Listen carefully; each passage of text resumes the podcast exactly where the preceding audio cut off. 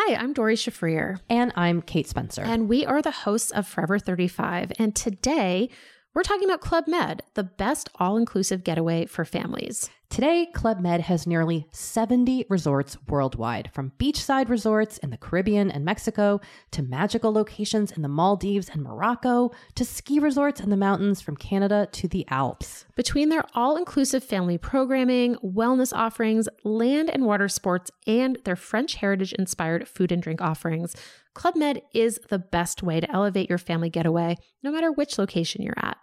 To learn more, visit clubmed.us. Le PlayStation Plus évolue, Monkey Island revient, Epic lance l'Unreal Engine 5 et tout le reste de l'actu, c'est tout de suite dans le rendez-vous jeu.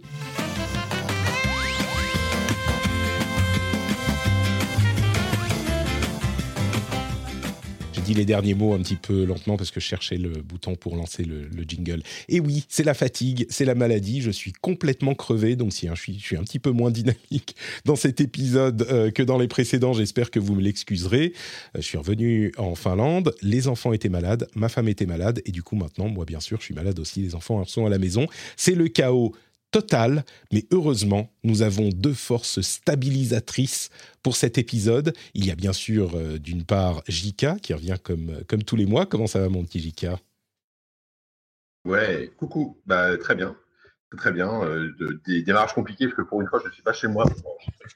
Ouais, alors on entend, rapproche-toi du micro, parce que tout à coup, ça, ça, on t'entend presque pas. Ah, ok, J'espère que, ça... bon, bah, que ça va aller. Je suis désolé. Euh, la prochaine fois, je resterai chez moi. Mais non, mais là, on t'entend vraiment presque pas. Je ne sais pas ce qui s'est passé, mais tout à coup, euh, on t'entend moins bien. Laisse-moi régler mes, mes D'accord. Et du coup, en attendant, on va dire bonjour à Mylène, alias euh, Konala, qui nous rejoint après, fou, quoi, un an, deux ans qu'on t'a pas eu dans l'émission. Salut, bienvenue. Salut, ouais, ça fait un peu longtemps. Après, euh, force dynamique, moi je sors du Covid, donc bon, je suis encore un peu fatiguée. je pense que c'est la maladie. Je fais partie de cette vague qui est revenue de la GDC avec le Covid. Donc, euh, donc voilà. Écoute, euh, on va faire notre possible avec Jika qui visiblement a dû se décoder. Voilà, faut pas aller au boulot. C'est ça la leçon en fait à retenir. le télétravail, c'est bien depuis le temps qu'on le dit. Toi, tu, connais bien ça puisque tu es euh, PR marketing freelance pour un certain nombre de euh, développeurs et d'éditeurs. Donc, euh, c'est toujours intéressant d'avoir ton avis et ton regard sur l'actu.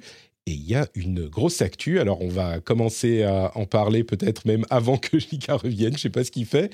Mais avant, quand même, on remercie les patriotes. Attendez, c'est important. Yann Fécamp, Florian Guillard, Simon PCD, Christophe Pagano, Tom BL, Nanos Gardial, Simon Boisvert et Johan Tirapati qui, Tirapati, qui est revenu dans les Patriotes. Alors, je ne sais pas s'il a eu un souci, mais j'ai l'impression qu'il n'est jamais parti. C'est Johan, c'est celui avec qui on fait le Super Laser Punch, le podcast euh, sur les films et les séries Marvel, dont on vient d'enregistrer un nouvel épisode sur Moon Knight. On est un peu tiède dessus, hein, mais bon, si ça vous intéresse, vous pouvez écouter ça et bien sûr le producteur Benjamin qui euh, est parmi ceux qui ont trouvé le niveau secret hyper caché de producteurs et qu'on remercie chaque mois. Merci beaucoup à Benjamin et à tous les patriotes.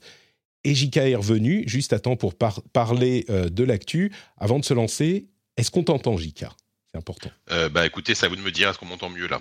On t'entend, c'est très bien. Merveille de la technique. ok, c'est bon. Tu vois, que, le pire, mon PC, mon PC a craché, moi. Ah, heureusement que je suis sur ton téléphone. je pense que c'est l'édition des problèmes techniques. C'est ça, c'est ça. Non, mais c'est bien parce que ça me fait monter l'adrénaline et du coup, euh, je suis plein d'énergie tout à coup, alors qu'en fait, j'étais complètement. C'est ça. Merci, merci à tous les deux de, me faire peur. Comme ça, on aura une émission euh, avec un tout petit peu d'énergie. Ah, vous savez quoi? On va se lancer dans euh, le début des infos à retenir. Très importante, euh, bah, la plus grosse info, je crois, de ce mois-ci, même si euh, certains me disputeraient ce titre avec des singes qui sont sur des îles c'est les annonces du nouveau PlayStation Plus, PlayStation Plus mis à jour, qui a été annoncé la semaine dernière après des mois de rumeurs. Alors, je vais décrire rapidement de quoi il s'agit et puis on va pouvoir en discuter. Le PlayStation Plus était dans une position un petit peu, euh, on va dire, allez, en retard par rapport au Game Pass et donc de nombreux euh, observateurs et joueurs se disaient est-ce que Sony va faire changer vers évoluer son PlayStation Plus pour être un petit peu concurrent du Game Pass? Alors, sur la forme, ça peut y ressembler. Sur le fond, peut-être un petit peu moins. Euh, c'est ce, ce dont on va parler dans un instant. Mais de quoi il s'agit? Le PlayStation Plus, en fait, est fusionné avec le PlayStation Now, qui, qui, était le service en fait d'abonnement à un catalogue de jeux qui était disponible en téléchargement et en streaming, en téléchargement pour la plupart et en streaming pour une partie. Et le nouveau service est disponible en trois niveaux.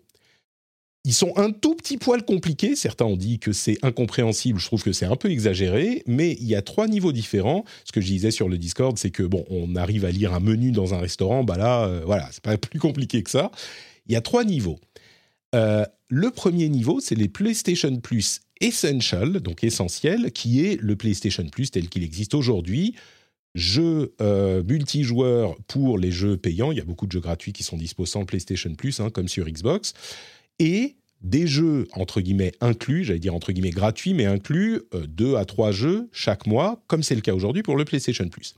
Il y a ensuite le PlayStation Plus Extra, qui inclut un gros catalogue de plusieurs centaines de jeux PS4 et PS5 en abonnement euh, qu'on peut accéder euh, sans limite tant qu'on est abonné, évidemment. Ça, c'est une grosse partie du PlayStation Now. Et le PlayStation Plus Premium, qui est le niveau euh, ultime, qui inclut, en plus de tout ce qu'il y a dans les niveaux d'avant, des jeux rétro, c'est-à-dire PSP, PS1 et PS2, qui sont téléchargeables et streamables et des jeux PS3 en plus de ça, et PS, euh, oui, PS3 et PS4 qui sont euh, streamables également. C'est-à-dire qu'on peut... Euh, le truc à, retenir dans ce, ce tir-là, c'est que les jeux PS3, on ne peut pas les télécharger, même si on entend des rumeurs selon lesquelles Sony essayera, c'est en train de travailler au fait de pouvoir les télécharger, donc d'émuler la PlayStation 3 sur PS5 uniquement. Mais pour le moment, tout ce dont j'ai parlé, c'est disponible sur PS4 et sur PS5, donc sur les deux consoles. Donc il y a trois niveaux différents PS Plus classique, PS Plus Extra qui ajoute un catalogue de jeux et PS Plus Premium qui ajoute en plus du catalogue de jeux PS4 et PS5 des jeux rétro PS1, PS2, PS3 et PSP avec en plus pour ce niveau premium un euh, petit bonus supplémentaire qui est des euh, trials de jeux, des jeux disponibles à tester pendant quelques temps puisque la caractéristique essentielle, la différence essentielle entre le Game Pass et le PS Plus nouvelle version, qui font qu'ils ne sont pas vraiment sur la même, euh, dans la même cour, on va dire, c'est que les jeux PlayStation récents, les gros AAA, ne seront pas inclus dans ce catalogue, quel que soit le niveau. Ce qui sera inclus au niveau le plus élevé, ça sera des c'est pas vraiment des démos, mais c'est des trials. Donc on pourra jouer à certains jeux récents. On ne sait pas exactement lesquels, on ne sait pas exactement combien de temps. Euh, dans, quand on aura le euh, niveau premium. Donc imaginons, euh, God of War sort là à l'automne, s'il n'est pas retardé, le nouveau God of War sort à l'automne, eh bien, quand on est abonné au premium, on peut imaginer qu'on pourra le tester pendant 5 heures.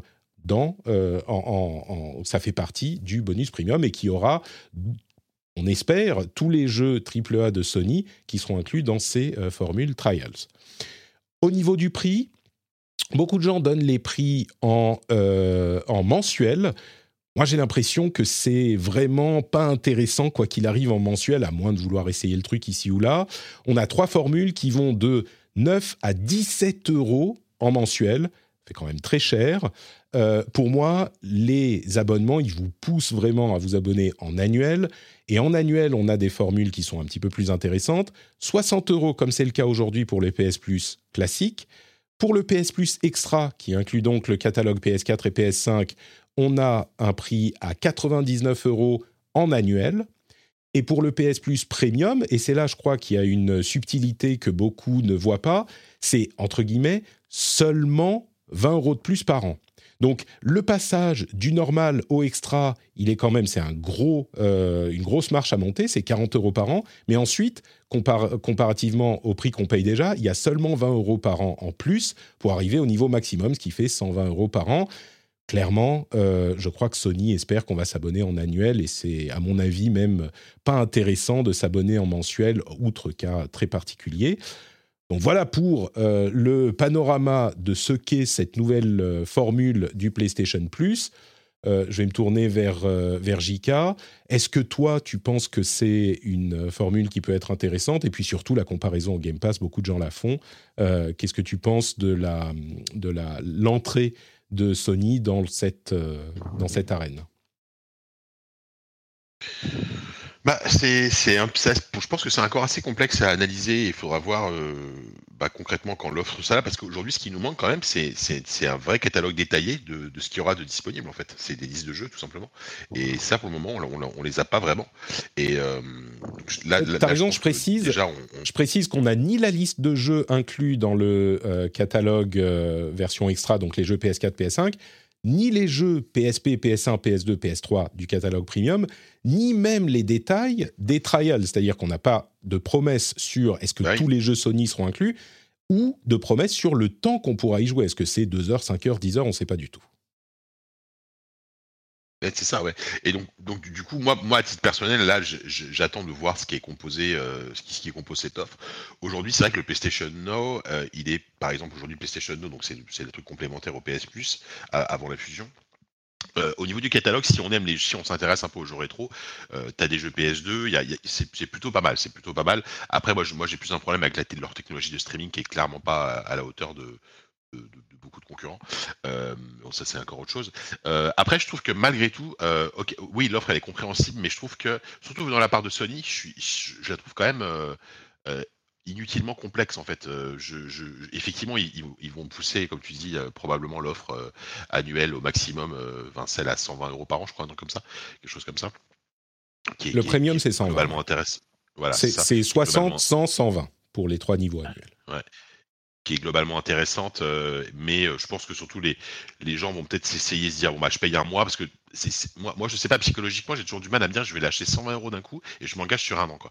Euh, donc je, pense que les gens vont d'abord tester le service peut-être pendant un mois, en tout cas moi c'est ce que je ferai probablement, et après en fonction de, l'intérêt que j'y trouve, de fonction de comment marche la technologie de streaming aussi. peut-être lâcher effectivement 60 ou, plus par an. Et, et voilà. Et, et, et, quant à la comparaison par rapport au Game Pass, c'est quand même deux philosophies différentes. C'est-à-dire que euh, Microsoft, eux, euh, ils te disent, tu payes ton Game Pass, tu joues où tu veux, tu joues sur ton PC, sur ton smartphone, même sur ta Xbox One, euh, tu fais ce que tu veux et, tu as une offre complète. Sony quand même, ils, ont quand même cette, façon de mettre en avant leur licence en disant, bah c'est Jim Ryan qui le disait, hein, que, que s'ils faisaient ça en fait, donc inclure le tout, tout leur jeu first party euh, dès le lancement, euh, eh bien, euh, eh bien, ça, risque nuirait au cycle voilà, ça- vertueux euh, ça, de- ça, ça dévalorise les jeux, voilà. Ça, et voilà, et c'est, je, je sais pas si c'est une bonne idée ou pas. Je sais pas si je- là pour le coup j'ai pas forcément d'avis là-dessus, mais c'est vrai que c'est, ça montre bien la différence de philosophie entre Sony et Microsoft, qui eux pensent avant tout à euh, la ta console. Ton- ta console Sony avec ton jeu Sony euh, et, et réfléchissent pas encore en termes de euh, d'offres globales. Euh, Microsoft ils sont vraiment passés à autre chose et, euh, et donc du coup c'est c'est presque deux offres qui sont euh, évidemment on compare tu vois mais qui sont finalement pas pas si comparables que ça. Donc, euh, Ouais. donc Moi, je crois est- après moi J'attends vraiment de voir le, catalogue et effectivement les trials et combien de temps. Si, par exemple tu peux jouer 10 heures à God of War, alors je pense que 10 heures j'y crois pas trop, mais et surtout euh, comme euh, comme fait EA aujourd'hui, EA Access, tu peux jouer en, avant-première, avant la sortie du jeu, tu peux commencer à jouer, ça, ça peut être un argument intéressant. Il y a des détails là-dessus, effectivement, qui sont qui sont pas encore donnés. Euh, pour euh, préciser, le PS Now coûtait 60 euros à l'an, euh, à l'année. Aujourd'hui, il est plus disponible à l'année. D'ailleurs, il y a une petite astuce qui a été partagée pendant quelques heures avant que Sony ne referme l'erreur pour s'abonner longtemps. Et du coup, moi, je me suis abonné au PS Now pendant trois ans, je crois, parce que mon PS Plus arrive à échéance. Et du coup, ce qu'on n'a pas dit, c'est que si vous êtes abonné au PS Now, euh, pour la durée de votre abonnement PS Now, eh ben Sony vous donne le premium. Et du coup, ça donne aussi accès, si je ne me trompe pas, euh, au PS Now sur PC en streaming. C'est vrai, tu le disais, le streaming est pas euh, la meilleure technologie de Sony, euh, enfin de, de, la meilleure technologie de streaming. Elle est, allez, on va dire euh, correcte, mais elle est clairement en retard d'un truc comme Stadia ou, ou, GeForce Now.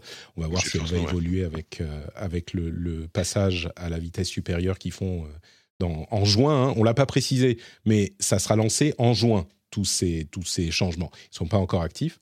Euh, mais du coup, 120 euros par an, c'est l'équivalent de PS Plus plus PS Now par an. Donc la formule est vraiment euh, mergée avec un truc intermédiaire en, extra à 100 euros par an. Euh, et oui, on peut parler un petit peu plus de la comparaison Game Pass PS Plus. Mylène, toi, tu y vois quelque chose d'attrayant de, pour les joueurs PlayStation, cette ces nouveaux euh, niveaux de donnons-leur plus d'argent à Sony euh, pour différents services Qu'est-ce que tu en penses? Bah Moi, je, suis d'accord sur différents points. Le fait que ce qu'il faut regarder, c'est le prix annuel, mais à mon avis, ça aurait peut-être été intéressant de faire un prix annuel, mais lissé par mois. Euh, il y, y, a des systèmes qui font ça, hein, où on va payer, enfin, notamment des outils pro, on va payer à l'année, mais quand même prélever tous les mois parce que tout le monde ne peut pas se permettre de lâcher 120 euros comme ça, surtout. D'un coup, tu veux dire. On sait qu'actuellement, oui, c'est ça, d'un coup, ouais. Euh, donc ça, il y aurait peut-être eu un truc à faire là-dessus. Et euh, pour moi, c'est surtout que je trouve effectivement l'offre complexe assez inutilement. Euh, le extra, à mon avis, on aurait clairement pu s'en passer.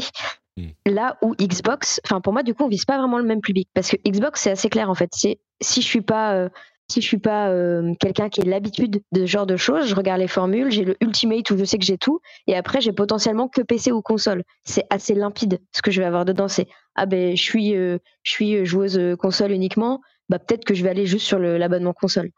Euh, parce que pareil, pour moi, le cloud gaming, ça concerne, enfin, la plupart des gens savent pas ce que c'est quoi. Donc c'est un truc cool, mais que tout le monde ne comprend pas encore. Alors que, que bah, dans Sony, il faut vraiment effectivement regarder toutes les lignes du Ah ok, mais ça c'est quoi? Qu'est-ce que j'ai en plus? etc. Donc j'ai l'impression qu'il ne s'adresse pas tout à fait au même public non plus et que pour être intéressé par les offres PlayStation, il va déjà falloir être un joueur euh, averti sur ce genre de sujet en fait. Là où Xbox, pour moi, c'est la promesse du je prends un abonnement et j'achète plus de jeux en fait. Ouais complètement. Enfin, j'achète plus de jeux, pas, forcément, mais j'ai plus besoin d'acheter euh, des jeux, ça c'est ça c'est sûr. Euh, sur sur le euh, la complexité du truc, pour moi, je crois que le extra est clairement un produit d'appel pour le premium. C'est genre, bah allez, tu considères le extra, mais euh, c'est seulement 20 euros de plus pour le premium. Alors que s'ils avaient viré le extra, euh, c'était, il fallait doubler la mise pour mettre le premium. Donc je crois que c'est un petit euh, trick psychologique pour te dire, bah si, allez, c'est bon, le extra il est sympa, t'as tout le catalogue, mais regarde, pour seulement 20 euros de plus, t'as le premium. Et puis les trials qui sont un gros produit d'appel, je pense, quand on aura les détails. Hein, parce que moi je pars du principe qu'il y aura tous les jeux Sony avec, euh, on va dire, euh, au moins 10% du temps de jeu. Parce que oui, clairement, pour un jeu qui fait 15 heures, ils vont pas te donner 10 heures de trial. Mais euh, on va dire à 5 heures minimum, ça devient peut-être intéressant pour tester, entre guillemets, tous les jeux. mais la différence avec le Game Pass, elle est très claire. Moi, je la formule de cette manière. Pour moi, le Game Pass, c'est un deal qui est un facteur d'achat de Xbox. C'est-à-dire que si tu te demandes quelle console acheter, euh, tu te dis, alors je regarde ces deux offres, le Game Pass, ça peut me convaincre d'aller sur Xbox plutôt que sur une autre console. Alors que ce nouveau PS Plus, il n'est pas tout à fait dans la même cour. C'est vraiment une euh, formule qui est là pour euh, tirer un petit peu plus d'argent, inciter les joueurs qui sont déjà sur PlayStation à donner un petit peu plus d'argent à Sony. Moi, je crois que c'est ça le but vraiment. Et le PS Plus, qui soit en normal, extra, essential, premium, euh, deluxe, machin, il y a même une formule de luxe pour les pays où il n'y a pas de streaming. Euh, bah, ça va convaincre personne d'aller sur PlayStation plutôt que euh, sur une autre console. Le truc pour convaincre les gens d'aller sur PlayStation, c'est les gros AAA, comme on en parle depuis des mois, les, les grosses releases, les Last of Us, les God of War, les Horizon, machin. donc ça, c'est leur stratégie. Et la raison pour laquelle ils ont lancé ce truc, c'est vraiment en se disant, euh, attends, les services, euh, tout le monde en fait, il y en a partout. Euh, nous, on n'en a qu'un à 60 euros par an et l'autre, on a 48 millions d'abonnés pour le PS Plus, seulement deux pour le PS Now. Clairement, le PS Now, il sert à rien, il est mal brandé, même si le service est cool. Et moi, je le dis depuis longtemps, je pense que le service était cool.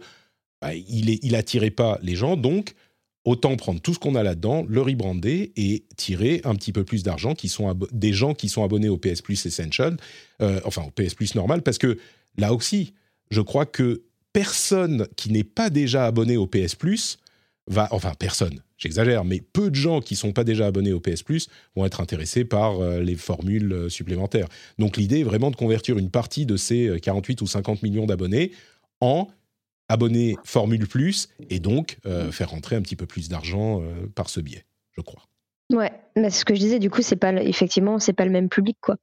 Mais après, la question, ce sera sur le catalogue, notamment euh, qui fait la force d'Xbox, c'est euh, tout le catalogue avec des indés, des one, etc. dans le dans le Game Pass.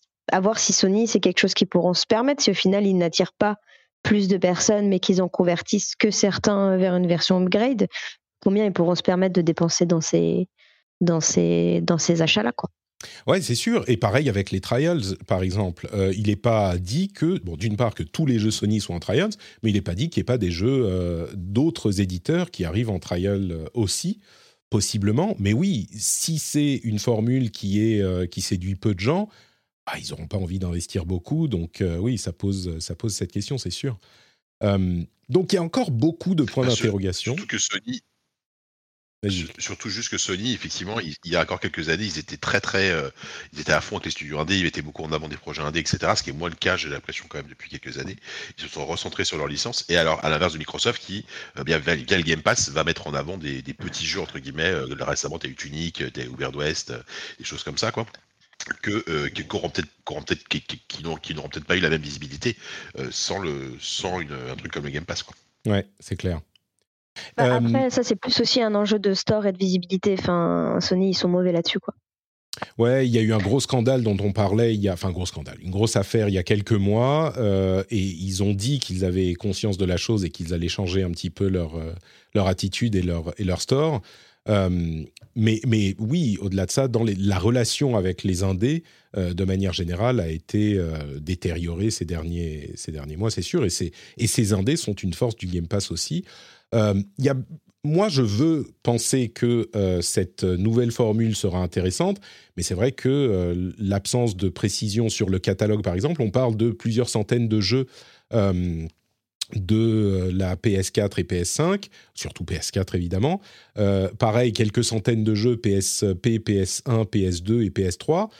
Aujourd'hui, sur le PS Now, euh, des jeux PS2 ou PS3, ça se compte sur les doigts des deux mains, quoi. Il y en a très très peu. Alors j'imagine qu'ils vont en amener plus, mais il y en a très très peu euh, en l'état actuel des choses. Et du coup, quand tu as un enfin des consoles qui ont eu des catalogues aussi vastes, il faut bien se rendre compte que euh, bah, on faisait un épisode sur la conservation du jeu vidéo et le rétro gaming la semaine dernière avec Fabrice de Recallbox. sur ces catalogues hyper larges, quelques centaines de jeux, ça va être euh, des trucs euh, très limités. Quoi. Il y a des milliers de jeux sur ces consoles. Donc on ne sait pas du tout qu'on aura accès à tout le catalogue. Il y a, il y a des milliers de jeux, mais il y a quand même énormément euh, de, jeux, de jeux qui sont aujourd'hui extrêmement mal vieillis. Donc, s'il y a une vraie bonne curation de la part de Sony et de l'éditeur tiers, et qu'on se retrouve avec tous les bons jeux qu'il y, avait à l'époque, il y en avait beaucoup, bien sûr, tu vois. Mais euh, je sais pas, moi, je pense par exemple, si on peut rejouer au, premier God of War sur PS2, euh, à Final Fantasy XIV, tu vois, c'est des exemples. Hein, bien sûr. mais c'est pas, le, tu, pas tu as accès à tout le catalogue, tu vois. C'est pas genre, j'ai l'abonnement pour tout le rétro gaming de la marque. mais à la limite, moi, je, préfère une bonne curation avec les, les, vrais bons titres qui va aussi mettre en avant des jeux qu'on a un peu oubliés, tu vois, des trucs qui, mm. étaient, qui étaient cool, mais euh, qu'on a un peu oubliés et qui sont difficilement trouvables aujourd'hui, plutôt qu'un truc balancé comme ça, euh, sans, sans, sans, sans, aucune curation, euh, où tu sais pas quoi, quoi, quoi, à quoi jouer en premier, quoi.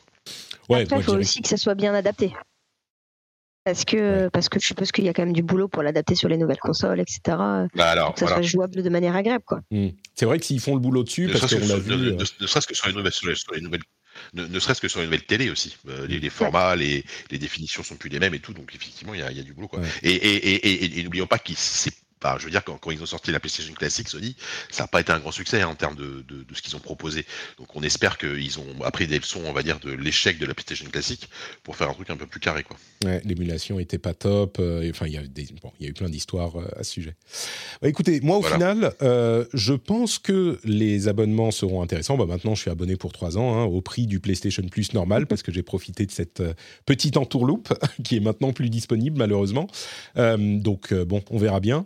Mais, mais moi, je pense que euh, c'est vraiment une formule qui est, qui est un, deal cool, mais qui n'est pas comparable avec le Game Pass, qui est le meilleur deal de l'histoire du jeu vidéo. Donc, euh, puis il faudra voir comment ça évolue quand les vrais exclus euh, Microsoft vont vraiment arriver sur le Game Pass. On a Starfield, on a, enfin, rien que Starfield en fin d'année, ça va jouer un petit peu. On a eu Forza, on a Halo. Bon, ils n'ont pas révolutionné le monde, mais c'est quand même des trucs qui comptent, quoi. Là, on va voir avec Sony ce que, ce que ça donnera. Et puis, ce que je veux dire, c'est que Microsoft va avoir beaucoup de gros third parties qui vont arriver dans les années à venir. Et là, ça pourra faire bouger les lignes.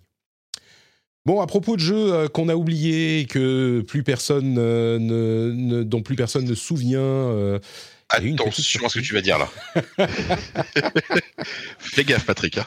Euh, Je suis à deux doigts de déconnecter. hein. Petite surprise, petite surprise. euh, il y a quelques jours, Monkey Island, euh, qui est un jeu bon vraiment euh, mythique dans euh, les cercles d'une certaine génération, on va dire, et a annoncé son retour par la voix de Ron Gilbert, ou plutôt Ron Gilbert a annoncé le retour de Monkey Island avec le troisième épisode, combien euh, 30 ans après le, deuxième, Return to Monkey Island, qui arrivera en 2022. Et pour tout vous dire, je l'avais mis dans les euh, petites news à passer rapidement, mais j'ai eu une objection formelle de JK, euh, et donc on le passe maintenant. Ah, c'était une, une blague. T'étais- pas obligé, tu vois. Mais je, je t'étais pas obligé parce que je, Non, je mais ça parle à beaucoup de gens, hein. Mais euh, Ça a fait du buzz, il y a Ben plein oui, de bah, gens. attends, sur, Twitter. Alors, sur, sur, sur mon Twitter de vieux boomer, oui, c'était la folie. Tout le monde était en, tout le monde était en feu, quoi.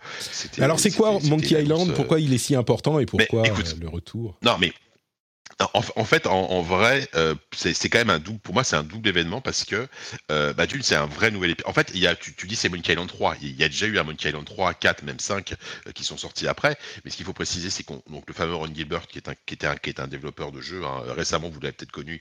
Il a fait Thimbleweed Park, donc qui est un jeu d'aventure à l'ancienne, et juste avant, quelques années avant, The Cave, qui était un, qui est un super jeu.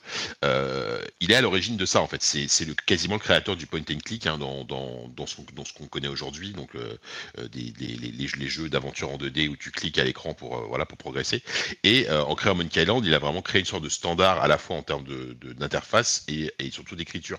On avait un jeu qui pour la première fois était à la fois très drôle, était très méta, avec beaucoup d'anachronismes et tout, mais c'était voilà c'est moi moi en fait c'est mon jeu préféré. Tu, me dis cite-moi un jeu, cite- cite-moi ton jeu vidéo de- ton meilleur jeu vidéo, c'est euh, ton jeu vidéo préféré, c'est Monkey Island.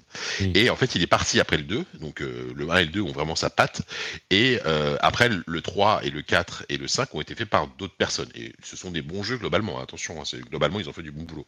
Mais c'était pas. Euh, il, Ron Gilbert a toujours dit que ce sont des bons jeux, mais c'est pas du tout de ce que lui il avait en tête s'il avait dû faire un 3. Et donc, ça fait des années qu'on qu'on tanne, enfin, qu'on tanne, que, que les gens disent à Ron Gilbert est-ce que, est que tu veux faire ça? Et lui, il a toujours dit off- officiellement, publiquement, qu'il aimerait beaucoup faire un Monkey Island 3, mais que c'était compliqué parce que la licence aujourd'hui, il faut rappeler quand même que c'est LucasArts. Euh, donc LucasArts, c'est Lucasfilm. Donc Lucasfilm, c'est Disney derrière. Donc tu, tu vois un peu l'espèce de pyramide qu'il y a, qu'il y a derrière euh, d'Empire. Et, euh, et la, bo- la bonne idée, c'est qu'a priori, euh, Disney a, a décidé de lâcher la licence, enfin de lâcher, de prêter la licence Monkey Island euh, à, à, euh, à Devolver. Donc, on, on l'a pas dit, mais ça va être édité par Devolver.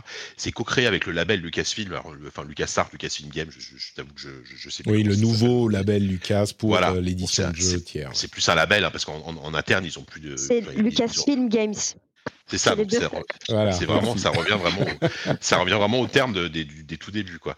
Et, euh, et donc Devolver a, euh, a bossé avec euh, Ron Gilbert et et il n'y a pas que lui, il y a aussi Dave Grossman, donc les, les- un, un- un des programmeurs d'origine, il y a les compositeurs de la musique d'origine. Enfin, c'est vraiment la, la team de l'époque, quoi, euh, sur euh, sur ça. Et donc donc, à la fois c'est un nouvel épisode, et c'est super cool, et en plus surtout c'est l'équipe d'origine et c'est le vrai Monkey Island 3 que tous les fans attendent depuis le début. Et, euh, et moi, moi, j'ai, moi, j'ai vraiment eu les larmes aux yeux quand, quand, quand j'ai vu, ça sur Twitter, parce que en plus, et ce qui est fou, c'est qu'ils ont annoncé qu'ils bossaient dessus depuis deux ans. Et alors, certes, c'est pas, euh, c'est pas des énormes pro- projets avec euh, des centaines de développeurs, mais ils ont réussi à, garder un socket total sur le truc. Et tout le monde a été pris par surprise, quoi. Ça a été une, un vrai, une vraie, vraie surprise. Et c'était génial de voir tous les, à la fois les développeurs, t'as- je crois que tu as Neil Druckmann qui a sur Twitter, qui a, tweeté en disant qu'il était trop content. Enfin, tout, parce qu'en fait, c'est un, on se rend pas compte, mais c'est, un jeu, je pense, qui a influencé énormément de développeurs en fait dans leur carrière. C'est, un jeu qui a lancé des carrières, c'est un jeu qui a, qui a vraiment inspiré énormément de monde. Et euh, d'ailleurs, dans, Uncharted, tu as des références à Monkey Island, par exemple, dans Uncharted 4. Et, euh, et voilà, donc c'est, c'est absolument génial. Après, on verra le résultat, évidemment.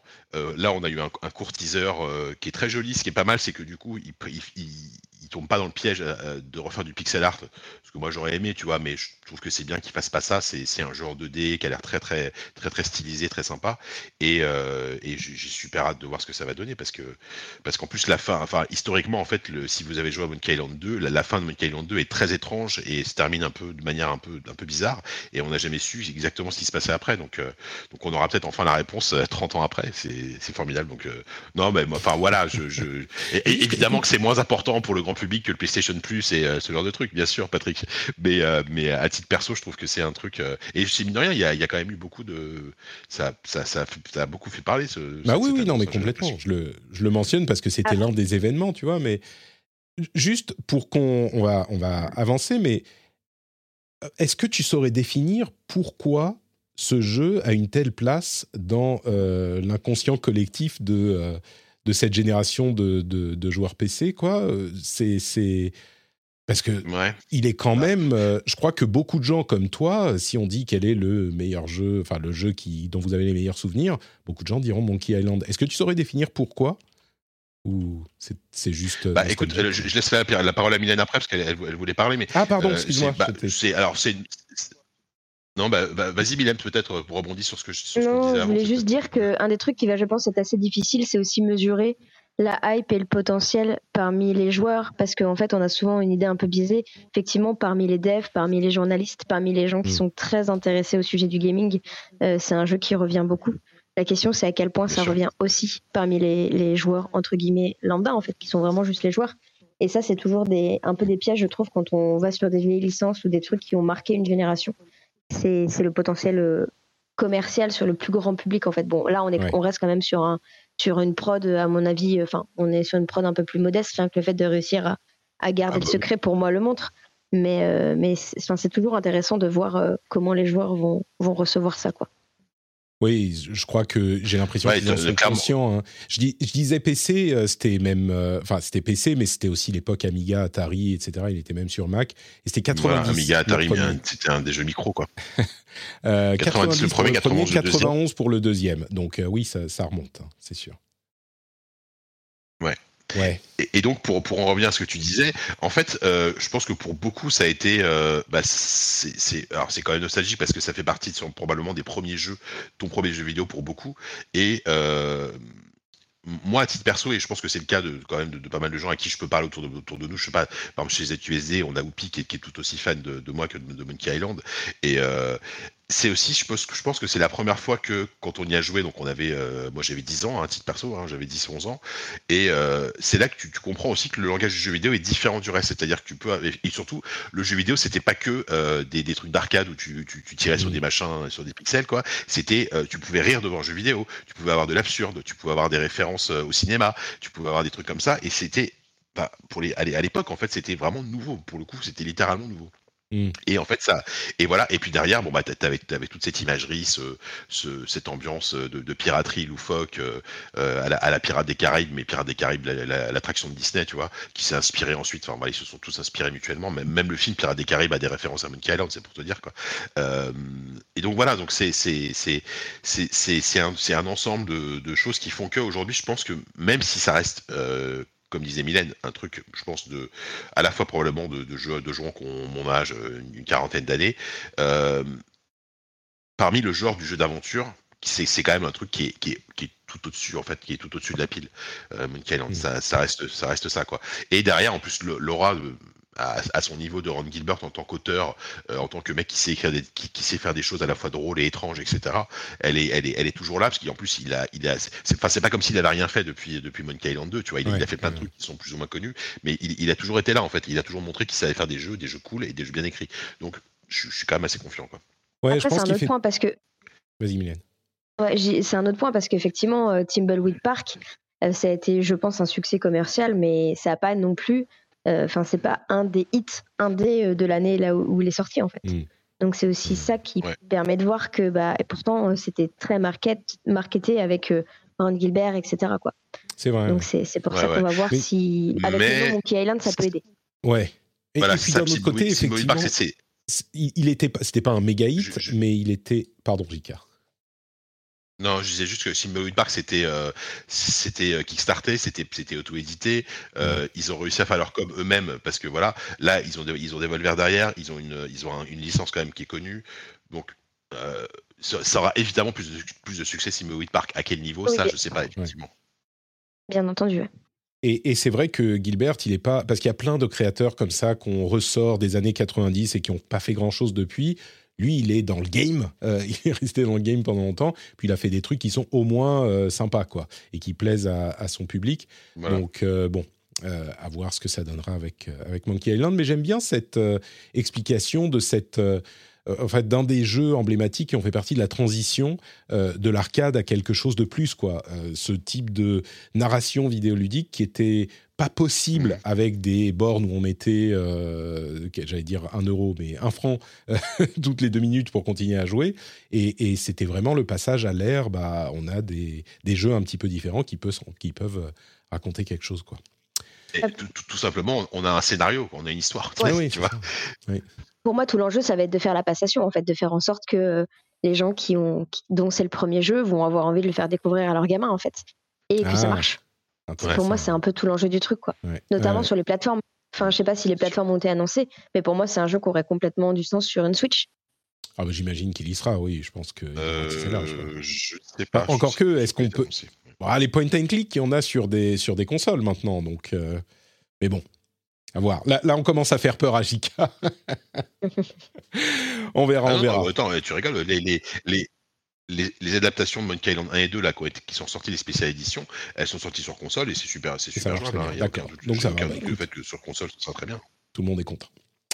Super, bah merci pour ce petit topo. Euh, bah du coup, j'ai passé euh, quelques sujets en euh, sujets un petit peu plus rapides dont on parlera tout à l'heure, parce que j'aimerais qu'on prenne le temps quand même de parler des jeux auxquels on joue en ce moment. Et on va commencer tout de suite avec... Ah merde, non, stop Stop Patrick, t'as oublié de parler de Patreon, donc je vais le faire vite fait. hein. Patreon, euh, c'est le moyen de soutenir l'émission de soutenir l'émission financièrement si vous appréciez, si vous trouvez qu'on euh, vous fait passer un bon moment et qu'on vous informe, et ben vous pouvez aller sur patreon.com slash rdvjeux pour soutenir l'émission financièrement incroyable, euh, merveilleux, et vous devenez patriote et vous avez accès à plein de petits bonus sympathiques, du contenu bonus, euh, des euh, épisodes sans pub, des épisodes avec des timecodes, enfin bref, et surtout la, fierté, la joie, le bonheur de faire partie des gens qui soutiennent l'émission et qui lui permettent d'exister patreon.com slash rdvjeux. Quand vous rentrez chez vous, vous mettez les clés dans le bol et ça fait cling vous dites « Ah, mais Patrick Patreon.com slash rdvjeux, bien sûr, tout de suite. Et merci en avance à tous ceux qui le feront et qu'on remerciera dans l'épisode de la semaine prochaine. Ok, maintenant ça va, on peut... Ryan Reynolds here from Mint Mobile. With the price of just about everything going up during inflation, we thought we'd bring our prices down. So to help us, we brought in a reverse auctioneer, which is apparently a thing. Mint Mobile unlimited premium wireless. Ready to get 30, 30, bit to get 30, bit to get 20, 20, 20, bit to get 20, 20, bit to get 15, 15, 15, 15 just 15 bucks a month. So, Give it a try at mintmobile.com slash switch. $45 upfront for three months plus taxes and fees. Promo rate for new customers for limited time. Unlimited more than 40 gigabytes per month. Slows. Full terms at mintmobile.com. Millions of people have lost weight with personalized plans from Noom, like Evan, who can't stand salads and still lost 50 pounds. salads generally for most people are the easy button, right? For me, that wasn't an option. I never really was a salad guy. That's just not who I am. But Noom worked for me. Get your personalized plan today at Noom.com. Real Noom user compensated to provide their story. In four weeks, the typical Noom user can expect to lose one to two pounds per week. Individual results may vary. Hop, c'est reparti. Les jeux auxquels on joue en ce moment. Euh, alors les gros morceaux, ça va être euh, de la part de JK. Donc peut-être qu'on va euh, rapidement parler des jeux auxquels on joue nous, Mylène et moi. Et puis après, on passera des... des bah, c'est quand même des grosses sorties. Mylène, tu refais It Takes Two, toi, en ce moment? C'est ça. En fait, je l'ai déjà fait l'année dernière, enfin il y a quasiment un an, pas loin de sa sortie avec un ami. J'avais adoré le jeu. Vraiment, je me suis marrée du début à la fin. Et euh, bah là, mon copain ne l'a pas fait. Donc, euh, donc je le refais avec lui. Là, en ce moment. Donc, du coup, j'ai quand même pris l'autre personnage. Histoire de me dire comme ça, je vais tester euh, l'autre gameplay, en fait, que tu testes pas au final. C'est très différent. ouais, je suis- Les deux, euh, les deux, c'est pas genre bon, un coup tu fais ça, un coup tu fais ça. C'est vraiment des. des- Moi, je l'ai pas fait, hein, donc. c'est pas enfin ça change enfin pour moi le gameplay n'est pas le seul intérêt du jeu. Mais oui en fait c'est tout le temps des mécaniques complémentaires. Euh, on, on joue tout le temps on a on a tout le temps par exemple il y en a un qui va planter des clous l'autre qui va avoir le marteau en fait. Euh, donc euh, c'est toujours des mécaniques de jeu complémentaires. Donc ça change quand même quelque chose et puis t'es pas obligé de toujours euh, prendre le même chemin Euh, de temps en temps il y en a un qui doit guider l'autre donc bah, si la première fois tu as été guidé la deuxième fois tu vas faire l'inverse etc donc ça change pas tout mais c'est quand même mieux que juste de refaire la même chose. Ouais. E- Est-ce que tu prends du plaisir à euh, voir, anticiper, tu sais, les réactions de ton copain parce que tu sais ce qui va se passer Ou est-ce que ça t'énerve qu'il n'arrive pas à faire les trucs pile comme il faut parce que toi, tu les as déjà fait et donc tu as l'habitude Il y a cette, cette- ce facteur aussi qui joue quand tu le refais ou c'est juste euh, Alors, bah, le j'ai mémoire de poisson rouge, donc Ah, non, d'accord, ok. notamment sur le, sur, le, sur les gameplays, les petits puzzles, il y a des trucs que j'ai oubliés. Si, euh, je sais qu'on n'y est pas encore arrivé, mais il y a un ou deux moments de narration qui m'ont vraiment marqué. Euh, et du coup, j'ai hâte d'y arriver et de, Hmm. de le regarder, de- d'être en mode ah, comment il va réagir, comment il va réagir, mais on n'y est pas encore arrivé. Après, c'est pareil, enfin, le jeu il dure quand même 15 heures, donc il y a quand même des choses que dans la narration, je sais que je vais redécouvrir parce que j'ai veillé et entre temps, j'ai fait plein d'autres jeux. Quoi. D'accord. Euh, Bon. mais, euh, mais ouais, ça, ça, me, ça me gâche pas le plaisir parce que, parce que je sais pas, c'est comme regarder un film que tu as déjà vu, tu vois. Tu vois Mm. d'autres choses en fait. Ouais, ouais. Ouais, tous les jeux sont pas dans, dans, cette, euh, dans cette catégorie, donc euh, c'est intéressant à noter. En plus, il est dans le Game Pass, hein, je me trompe pas, euh, depuis, depuis Ah, peut-être, moi je l'avais acheté à son époque, donc je l'ai Ouais. encore.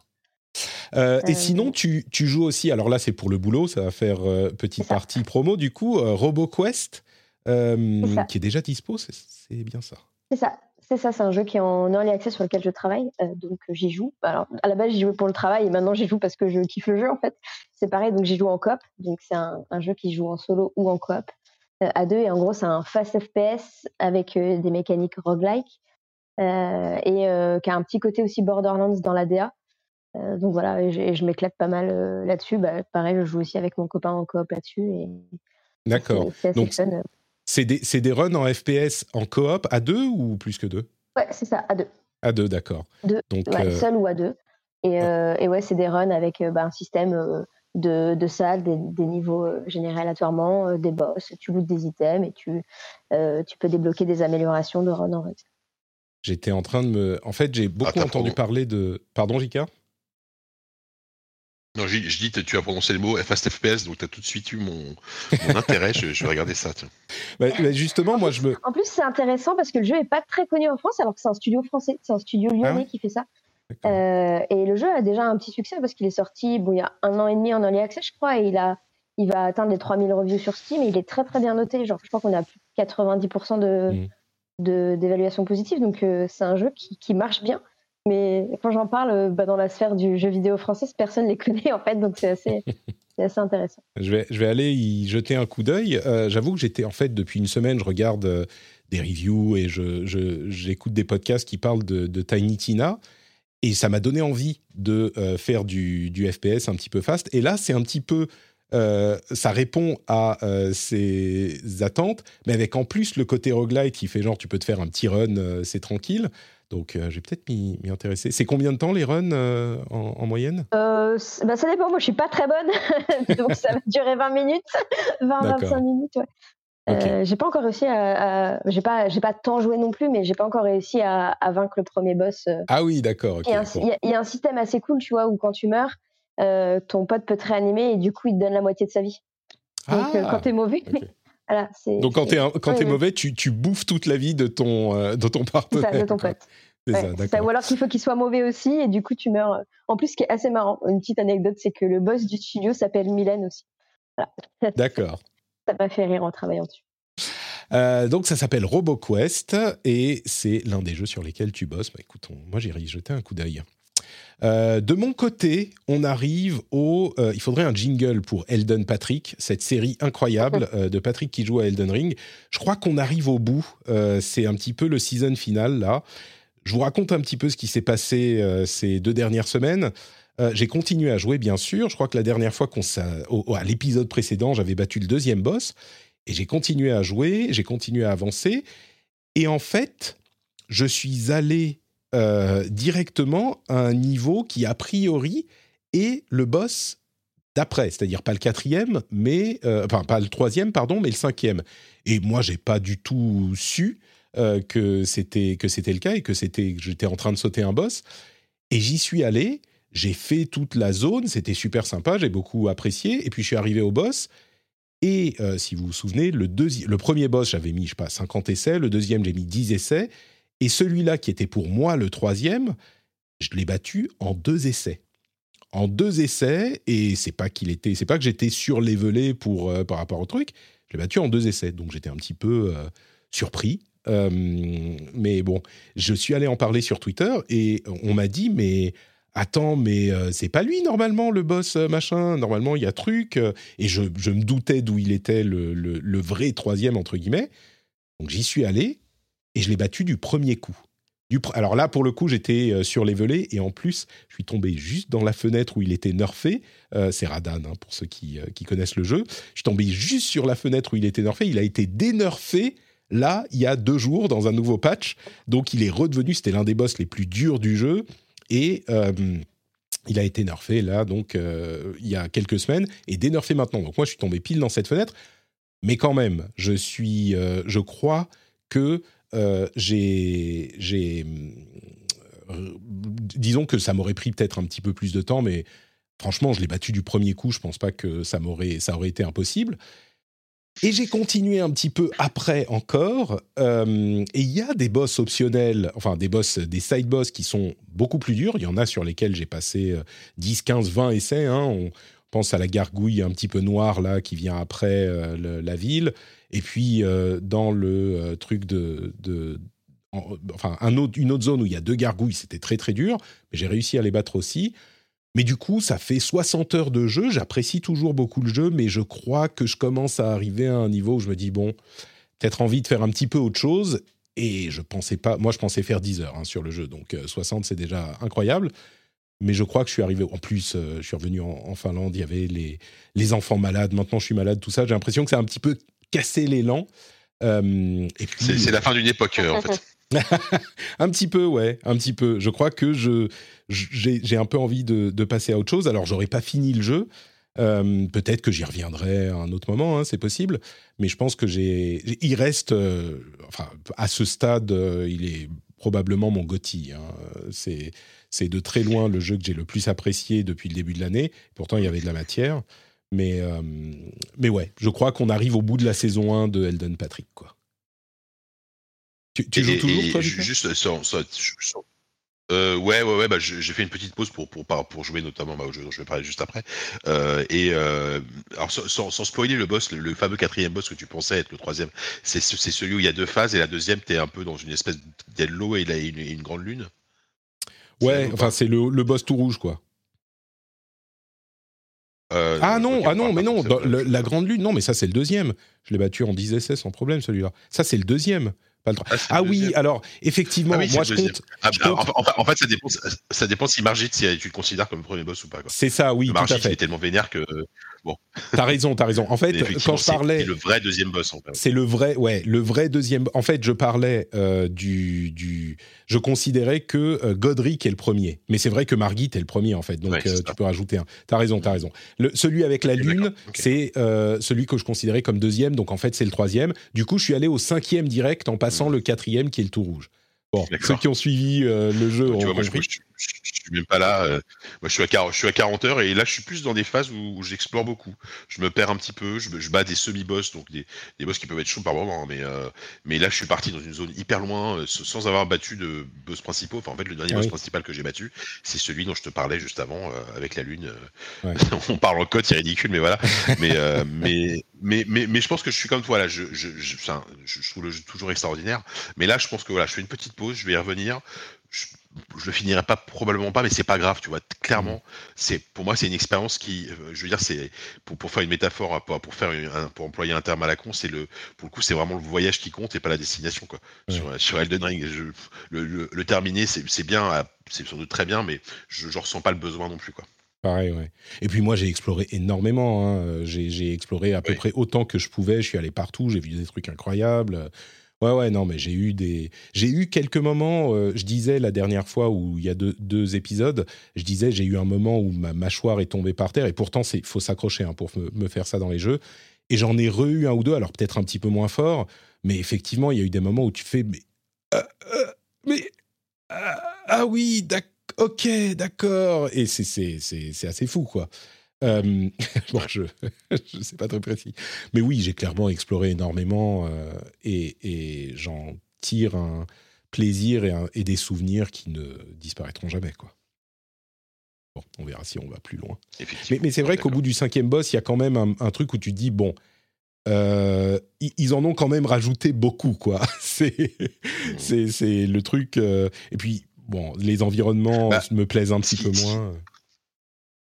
Ouais, et ce qui revient un peu maintenant qu'il y a quand même les, les gens ont plus de recul et pour passer pas mal d'heures, le, le défaut qui revient quand même globalement, c'est qu'il y a énormément de boss, mais finalement beaucoup de boss qui se ressemblent et euh, il y en a presque un peu trop, tu vois. C'est, Mm. Ils ont voulu en mettre beaucoup, beaucoup, beaucoup, beaucoup, et au bout d'un moment, ça devient un poil redondant. euh, voilà, c'est vraiment le, le- quasiment le seul défaut, enfin au-delà des défauts d'ergonomie, etc., mais qui sont propres au, au jeu From, euh, c'est vraiment le seul défaut qui est pointé du doigt principal de- de- du jeu, quoi. Ouais, je me demande s'il est pas s'il est pas un peu trop long effectivement parce qu'en plus euh, j'ai l'impression que mes 60 heures c'est la moitié du jeu quoi. D'après les échos que j'ai euh, je sais pas du tout jusqu'où on va dans le jeu mais j'ai l'impression d'être à la moitié. Donc tu te dis OK, là j'ai vécu Ah, moi, euh, je- me suis enchaîné les trois euh, seigneurs des anneaux, il y en a encore autant devant moi, je tu vois au niveau de la durée, c'est un peu Ouais, c'est ça. Bah, c'est un jeu qui est vraiment à la carte pour le coup. Et par exemple, j'ai un- collègue de bureau, il l'a fini en 60 heures. Mm. Tu vois, ce qui est- il, il a été jusqu'au bout. J'imagine qu'il a pas fait, qu'il il a pas fait tous les boss, il a peut-être même pas exploré toute la map. Mais en tout cas, il a battu le dernier boss au bout de 60 Mm. heures. Ouais, bon. Ce qui est déjà pas mal. Écoute, donc euh, Eldon Patrick, euh, on verra si je, je continue, mais il y a tellement de choses euh, qu'il faut revoir, enfin auxquelles on, on- on- on doit se réintéresser après ce gros break Elden Ring. Euh, rien que sur les sorties de ce mois-ci, enfin de cette semaine, qu'est-ce que je raconte de ce mois-ci? Il y a euh, Weird, West dont tu vas, tu vas parler, euh, Lego Star Wars qui est sympa pour un certain public, Moss Livre 2 qui est un jeu VR sur PlayStation qui a des, des assez bonnes reviews, et même les jeux dont je parlais la semaine dernière en disant ouais bon visiblement le February Apocalypse il, il se termine pas très bien. Bah, en réalité, en explorant un petit peu plus, Kirby, il est très apprécié, alors que je disais que c'était bon moyen. Euh, Tiny Tina's Wonderland, il est également assez apprécié. Euh, et bon, le troisième, Ghostwire Tokyo, je crois que j'étais plus euh, juste sur le, manque de, comment dire, les, reviews étaient quand même moyennes. Là, pour le coup, oui, bon, sur Ghostwire, non. Mais Kirby et euh, Tiny Tina's Wonderland, c'est euh, des, des trucs qui ont quand même euh, des qualités et qui sont intéressants. Moi, je me demande si je vais pas me lancer dans Tiny Tina's. Et il y a aussi Weird West qui est sorti la semaine dernière, dont tout le monde parle. Bon, bah encore euh, plein de sorties. Je crois que ça commencera à se calmer là en, en avril. Mais euh, du coup, Jika, toi, tu as joué à Weird West et Tiny Tina's Wonderland. Wonderland.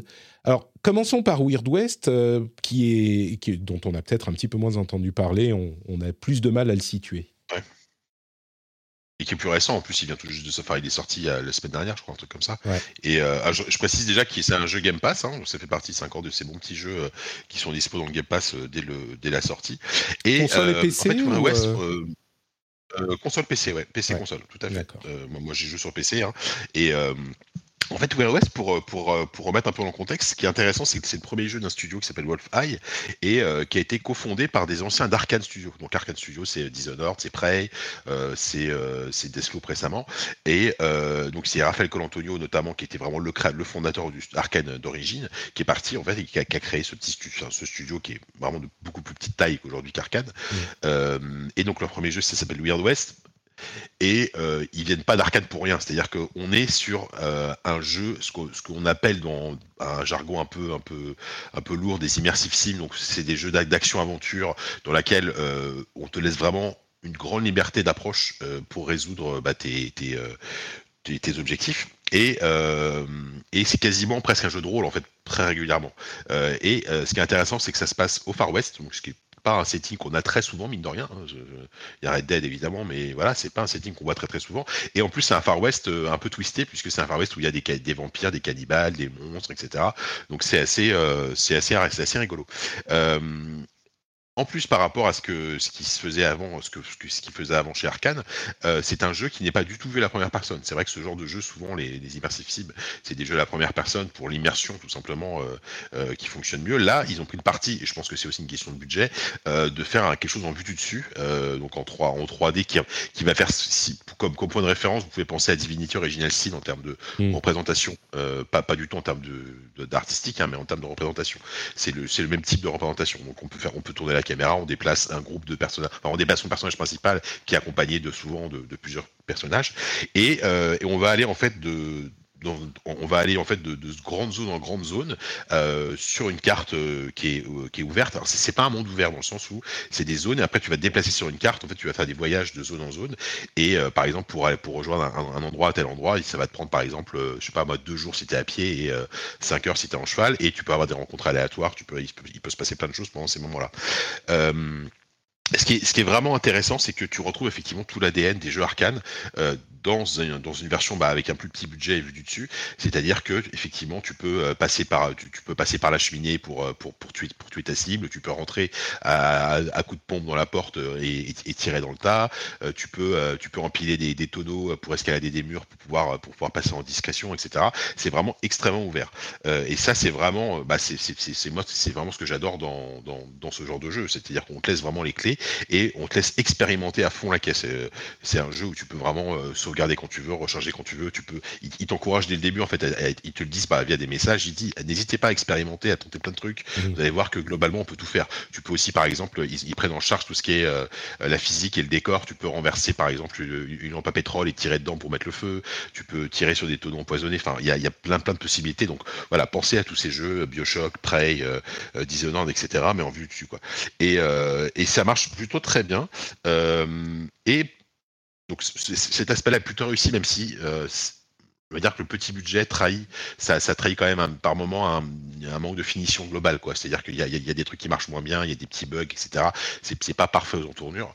Euh, par contre, la, vraie bonne surprise, c'est l'écriture et le, scénario qui est vachement intéressant, qui est vraiment chouette. T'as euh, t'as- t'as plusieurs arcs narratifs avec différents personnages et euh, les histoires se croisent. C'est très cohérent, c'est très malin.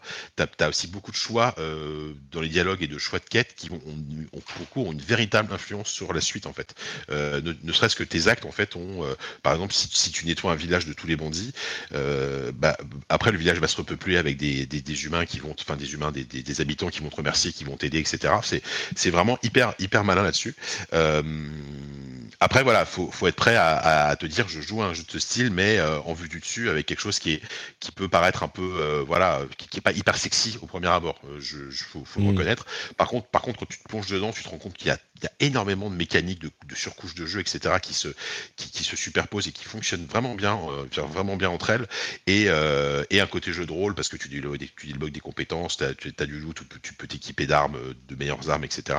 Euh, en fait, c'est vraiment un, mé- un mélange entre un Divinity Original Sin pour le côté RPG euh, dialogue et un, un Dishonored ou un Prey, etc. pour le côté euh, liberté d'approche totale. Ouais. Voilà immersif et, et ça marche euh, vraiment super bien euh, c'est euh, c'est un pour un premier jeu je trouve ça alors certes c'est c'est des vétérans qui, qui le font mais pour un premier jeu dans un, dans, dans un, dans un petit studio c'est c'est c'est vraiment une belle réussite quoi Je précise, il est, sur, euh, il est sur PS4 aussi, donc euh, il Oui. est Game Pass machin, mais, mais aussi sur PS4 et sur Steam d'ailleurs. Euh, Exactement. et et c'est vraiment, j'ai- j'en ai, entendu un petit peu parler, et, et vraiment ce que les gens vantent en plus de, de tout le reste, euh, c'est cet aspect euh, tu, immersive sim à la Arkane, mais, mais qui s'étend à la narration. quoi. C'est-à-dire que vraiment, tu es complètement libre euh, de faire tout ce que tu veux. Et si tu refais la même, euh, comment dire, la même section en faisant les choses différemment, c'est pas juste je passe par la porte ou la cheminée ou euh, le, le j'en sais rien, ou je, je, je donne de l'argent à un garde corrompu pour rentrer dans une maison. C'est c'est pas juste l'accès et puis au final l'objectif est le même, c'est que vraiment tu as une euh, possibilité de changer les situations euh, de manière euh, assez enfin surprenante quoi. L'ampleur est, est surprenante de ton de tes choix. Ouais, c'est ça assez durable et avec, des conséquences que tu soupçonnes pas en fait au moment où tu fais Mm. où tu fais tu fais ce que tu as à faire en fait.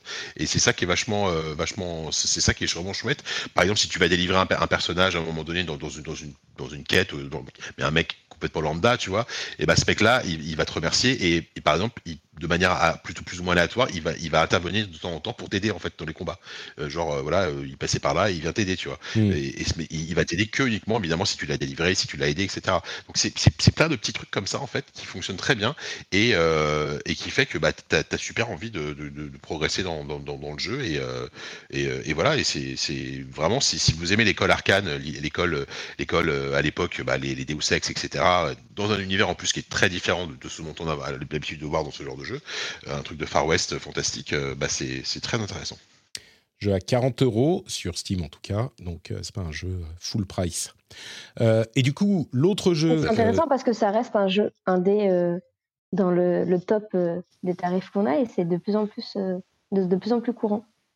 Les jeux à 40 euros, tu veux dire? Ouais. Hmm. Ouais, ouais.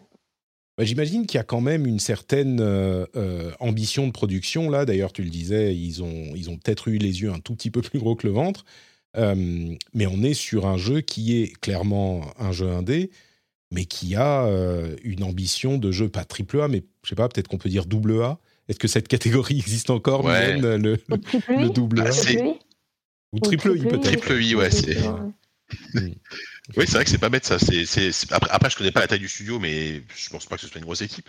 Mais, euh, mais il y a ce côté vraiment, ouais, jeu, jeu indé entre, entre le, le petit projet indé, mais sans, sans, sans, sans que ce soit péjoratif, hein, et le double A, un truc, euh, voilà, entre les deux, où, euh, où tu sens que c'est aussi des vétérans, donc ils savent aussi, ils, ils, connaissent les, ils connaissent plein, ils ont, ils ont l'habitude de, ce genre de prod. de Col Antonio, il a quand même géré des prods dix fois plus grosses que celle-là, tu vois.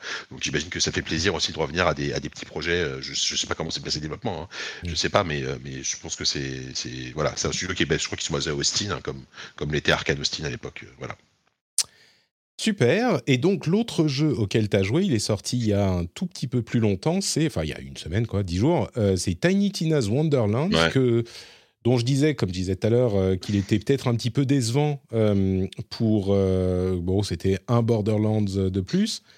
Mais en fait, les, en, en prêtant un petit peu plus attention au retour, c'est pas un Borderlands de plus, c'est un Borderlands de plus. Genre sympa, l'humour fonctionne un ben peu voilà, l'internet est cool, enfin tu vois, c'est ça fonctionne un peu mieux, quoi. C'est effectivement un peu, un peu plus qu'un c'est un peu plus qu'un spin-off. Enfin, c'est un peu plus qu'un qu'un gros DLC. Ça aurait pu être juste un gros DLC. Mm. Et euh, alors là, et, en fait, pour moi, c'est drôle parce que c'est le jeu. J'y ai joué vraiment euh, à un moment donné. Tu vois, Elden Ring. Je, on revient, on revient toujours à Elden Ring. C'est terrible. Mais euh, tu vois, je, je, commençais à saturer parce que c'est un, un, jeu extraordinaire, mais c'est un jeu qui est pesant. Tu vois, jouer à Elden Ring, des fois, ça te, tu ressors de là, c'est fatigant, quoi. Mm. Danitina, c'est l'exemple parfait. C'est le jeu parfait pour te détendre. Tu sais exactement ce que tu vas avoir. tu sais, tu, tu sais que tu vas, tu vas t'amuser d'une manière euh, quasi immédiate en fait. Tu seras pas surpris outre mesure. Mais cela dit, il y, a des bonnes idées. Alors juste, je remets, euh, tu, l'as peut-être expliqué dans une autre émission, je sais pas, mais à la base, Tiny Tila, c'est un personnage de Borderlands 2 et qui était beaucoup apprécié et, euh, et qui a eu son propre DLC en fait, qui était une sorte de parodie de jeu de rôle. Et là, du coup, ça avait été, à l'époque, ce DLC avait bien marché. Ils ont décidé d'en faire un jeu complet qui dure 30 heures, quoi. Et en fait, on incarne un personnage qui est en fait un, personnage de jeu de rôle, mais littéralement, c'est-à-dire que tu es en train de faire une partie de jeu de rôle avec Tiny Tina, qui est, qui la maître du jeu, et, euh, et euh, donc c'est une petite fille hein, d'une dizaine d'années, qui, est complètement ravagée, et, euh, et euh, deux, autres personnages qui, qui, t'accompagnent. C'est-à-dire que régulièrement, tu as une narration de jeu de rôle, tu as, Tina qui te dit, euh, qui, te dit ce qui, est en train de commenter ce qui se passe, et qui des fois va dire Ah bah non, excusez-moi, je me suis trompé, c'est pas des. C'est un exemple, hein, c'est pas des trolls, c'est des, des, squelettes. Donc là, tu as les trolls qui se transforment en squelettes, et tu as l'environnement qui change en fait en temps réel en fonction de, de ce qu'elle raconte. Euh, donc c'est plus que le gimmick dans la première heure, ça, ça continue sur tout le jeu Oui, ça continue. Ça, ouais, ça, ça, continue. Ah oui, ça continue. Alors je, je l'ai pas terminé, mais là, là, où j'en suis, on, on, il continue complètement. Ils assument vraiment le, côté jeu de rôle sur table euh, jusqu'au bout, quoi. Et donc, t'as ça qui, qui fonctionne très bien. Alors, l'humour de Borderlands 3, il a été vachement, euh, même du 2, a été, c'est un humour qui est, on va dire, on peut ne pas adhérer, quoi. C'est-à-dire qu'il faut, il faut, il faut accepter de, c'est très régressif, tu vois, mais je trouve que ça, ça. Ah, c'était lourd, c'était un peu beauf sur le, sur le 1 et le 2, ça passait peut-être à l'époque ou peut-être qu'ils allaient moins loin, mais sur le 3, bah, ça gâchait pas complètement le jeu, mais ça faisait bah, soupirer régulièrement. Là, là, là, Là où je suis pas d'accord, c'est que je trouve que le 2 et le 3 ont exactement le même ton. D'accord.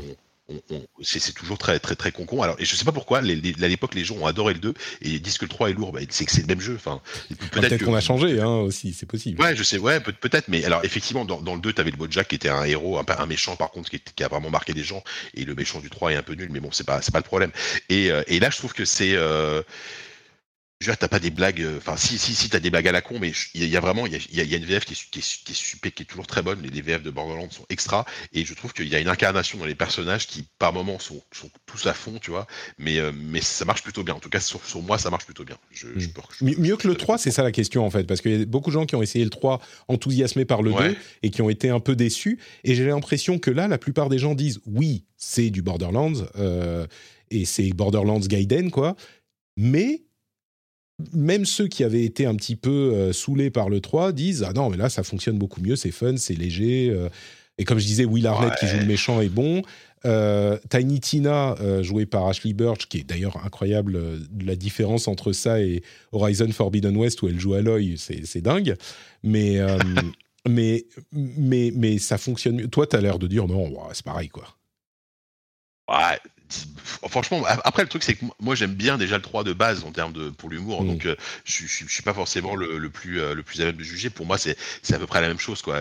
Il y a, il y a énormément de références à, à toute la fantaisie euh, d'une manière générale qui qui sont des fois un peu un peu téléphonées, des fois un peu plus subtiles, donc c'est c'est pas voilà. Je, je, je peux eff- effectivement si, vous avez aimé euh, l'humour de Borderlands 3 vous allez aimer Tina il n'y a aucun problème. Si vous n'avez pas aimé l'humour de Borderlands 3 je suis pas sûr que Mm. Tina euh, vous fasse marrer plus que ça quoi. C'est enfin, il faut vraiment avoir conscience que quand même on sait où on met les pieds quoi. C'est c'est vraiment une paire de charentaises c'est du shooter looter. Il y a quand même des trucs intéressants enfin des trucs originaux c'est à dire que c'est beaucoup plus axé RPG puisque tu as as une fiche de personnage qui est plus complète tu as des statistiques que tu n'avais pas avant etc donc c'est c'est plutôt rigolo, t'as beaucoup, de- t'as beaucoup de quêtes secondaires également, euh, ce que t'avais déjà dans le 3, mais, mais, euh, mais c'est sympa. Et puis t'as, t'as ce monde de fantasy complètement euh, à la fois hyper cliché et, un peu débile euh, qui, qui, qui fonctionne bien. Enfin, moi, moi, je- moi j'y joue vraiment comme ça. C'est, c'est, léger, c'est fun, c'est un FPS qui est toujours aussi, aussi agréable à jouer. Ça, franchement, là-dessus, ils sont, ils sont imbattables. C'est, nerveux, c'est voilà, les, les glissades, c'est, pas du fast FPS complètement, mais on en est pas loin, tu vois. C'est, sympa. Donc, donc c'est un bon petit jeu, mais que je réserve quand même à, à ceux qui, qui adhèrent déjà de base vraiment fort à la Mhm. formule Borderlands. Euh, là, franchement, vous allez trouver, vous, vous allez trouver votre compte. Quoi. Si, si, Sûr. si, si Borderlands 3, vous- vous- si, si 3 a été le point de saturation pour la licence, pas sûr que Tiny Tina change grand-chose. Quoi. D'accord. Il y a quand même des changements de gameplay. Il y a, euh, alors à la place des grenades, on a les sorts, euh, et puis Il y a des sorts. et- on- ils ont l'air de montrer, je vais pas dire qu'ils promettent, mais ils montrent un petit peu dans les, dans les trailers euh, les, les armes de mêlée. Mais tout le monde dit quand même, oui, enfin ça, c'est un tout petit peu au début. Au final, euh, c'est toutes les armes comme dans Borderlands. C'est pas un jeu de euh, heroic fantasy genre euh, Donjons et Dragons, je sais plus comment ça s'appelle, machin, and badasses, euh, le, le truc de Tina. Euh, c'est vraiment des flingues, c'est. Bunker et Badass. ouais. Bunkers and badasses. Ouais, ouais, ouais. Non, mais clairement, oui. les, les, les, armes de mêlée, au début, elles sont- sont un peu mises en avant, et effectivement. Ouais, ça, voilà. Enfin, les, les, les sortilèges, non, je suis- les, les sortilèges, c'est vraiment une bonne chose euh, parce qu'il y a beaucoup de sorts à débloquer. euh, ça rajoute en plus des effets visuels assez chouettes pour les combats. Euh, tu as, un familier aussi avec toi qui, va t'aider, qui va t'aider régulièrement. Et les armes de mêlée, non, c'est pas un jeu de combat au corps à corps. Clairement, l'arme de mêlée, ça va être bien pour achever un mec, voilà, quand, quand t'es à portée. Mais sinon, ça reste un FPS avec des avec des des, des, des, des, des- des M16 dans, dans un jeu de, dans un jeu dans un jeu de fantasy, quoi, des M16 qui tirent des fléchettes, quoi. Donc j'exagère, mais c'est presque ça, Et euh, donc non, non, voilà, ça reste un pur FPS. Hein. Ça, il faut pas, euh, faut, pas en attendre autre chose, quoi. Très bien, donc c'est Tiny Tina's Wonderlands et c'est dispo sur Windows, PlayStation 4, 5, Xbox One et euh, Series. Eh ben merci, je crois qu'on a fait le tour de nos jeux du moment et du coup il nous reste quelques petites, euh, quelques petites news à passer en revue, ce qu'on va faire maintenant, avec d'abord euh, l'annonce que l'E3 2022 n'aura pas lieu, ce qui sera peut-être le euh, clou final dans le cercueil de l'E3. Alors on a beaucoup parlé de euh, l'E3, est-ce qu'il est encore nécessaire? Est-ce que les développeurs et éditeurs ont envie de payer des millions pour aller dans un salon physique? Mais le salon physique, c'est quand même bien pour faire du business, pour le comme trade show. Il y a plein de gens qui se rencontrent, qui euh, qui, font des affaires et qui trouvent des éditeurs ou qui présentent leurs jeux en physique là-bas. Bon, il n'empêche, le 3 euh, n'aura pas lieu cette année. Ils disent on va revenir l'année prochaine. ouais, moi je ne mettrai pas ma main à couper que ce sera le cas. Et euh, dans le coin, il y a euh, Jeff Keighley qui rigole bien avec son Summer of Games. qui se dit ça y est, c'est bon, je peux reprendre le truc. mon petit label, il va être partout. Bon, en pratique, ça veut dire que les développeurs peuvent faire leurs propres euh, conférences et retransmises sur Internet, comme on en parle depuis des années maintenant. Et ouais, le 3, en plus de tous les problèmes qu'ils ont eus, je crois que là, euh, ça, ça semble indiquer que... C'est dommage, parce que moi j'aime bien le label le 3, mais peut-être qu'on dira Summer of Games et ça sera la même chose. Euh, si vous avez un commentaire à donner sur ces petites news que je vais passer en rafale, n'hésitez pas à m'interrompre. Pour le 3, Bah, par exemple. Pour moi, ouais, ça dépend en fait. Ça, enfin, ils pourraient euh, revenir l'année prochaine s'ils arrivent à trouver une nouvelle formule et un intérêt et à, à vraiment euh, marketer la chose pour se distinguer des autres en fait. Ça Mais fait trois ans euh, qu'on dit, Ouais, hein, ça qu'on fait dit trois ça. ans. je- Parce qu'ils vont trouver cette année qu'ils n'ont pas trouvé les années précédentes, en fait. Pa- Parce que le Bah, problème de sais, des fois, l'E3, une c'est éclair de génie. Ouais, peut-être. Le, le problème de l'E3, c'est que ce qui le différencie de tout le reste, c'est que c'est un salon physique. Et aujourd'hui, clairement, euh, alors il y a des avantages à avoir un salon physique, mais j'ai l'impression que plus personne n'en veut, même malgré les avantages. Les inconvénients sont plus importants, surtout la somme Alors, que ça demande. Quoi. Ça dépend. Le salon, pour moi, le physique, c'est indispensable pour certaines choses. Mm. Euh, tout ce qui est rendez-vous investisseur, tu signes, tu signes pas des deals à des millions d'euros euh, à distance, en fait.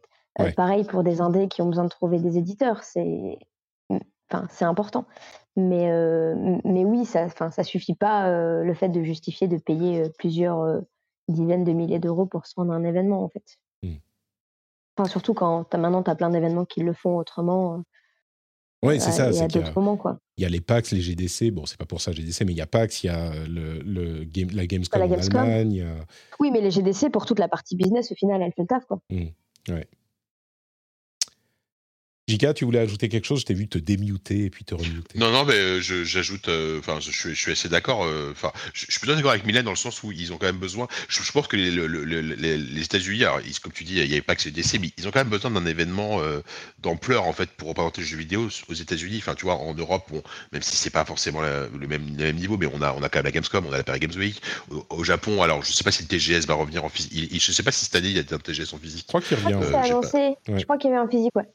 Voilà, et donc il y a, y y quand même cette volonté de maintenir euh, des, des éditions au moins une fois par an sur chaque, on va dire, euh, continent, enfin chaque continent, chaque, chaque continent au niveau de l'Occident, tu vois. Au centre, ouais, ouais. Ouais, j'ai quand même du mal à croire que euh, il, se passe d'un gros événement physique annuel aux États-Unis, quoi. Donc ils trouveront, ils trouveront probablement une autre formule, mais euh, mais je pense que ça va revenir en physique. quoi. C'est sûr que naturellement, l'ISA, qui est euh, l'Electronic Software Association, un truc comme ça, euh, est l'organisme naturel pour, euh, pour faire ça.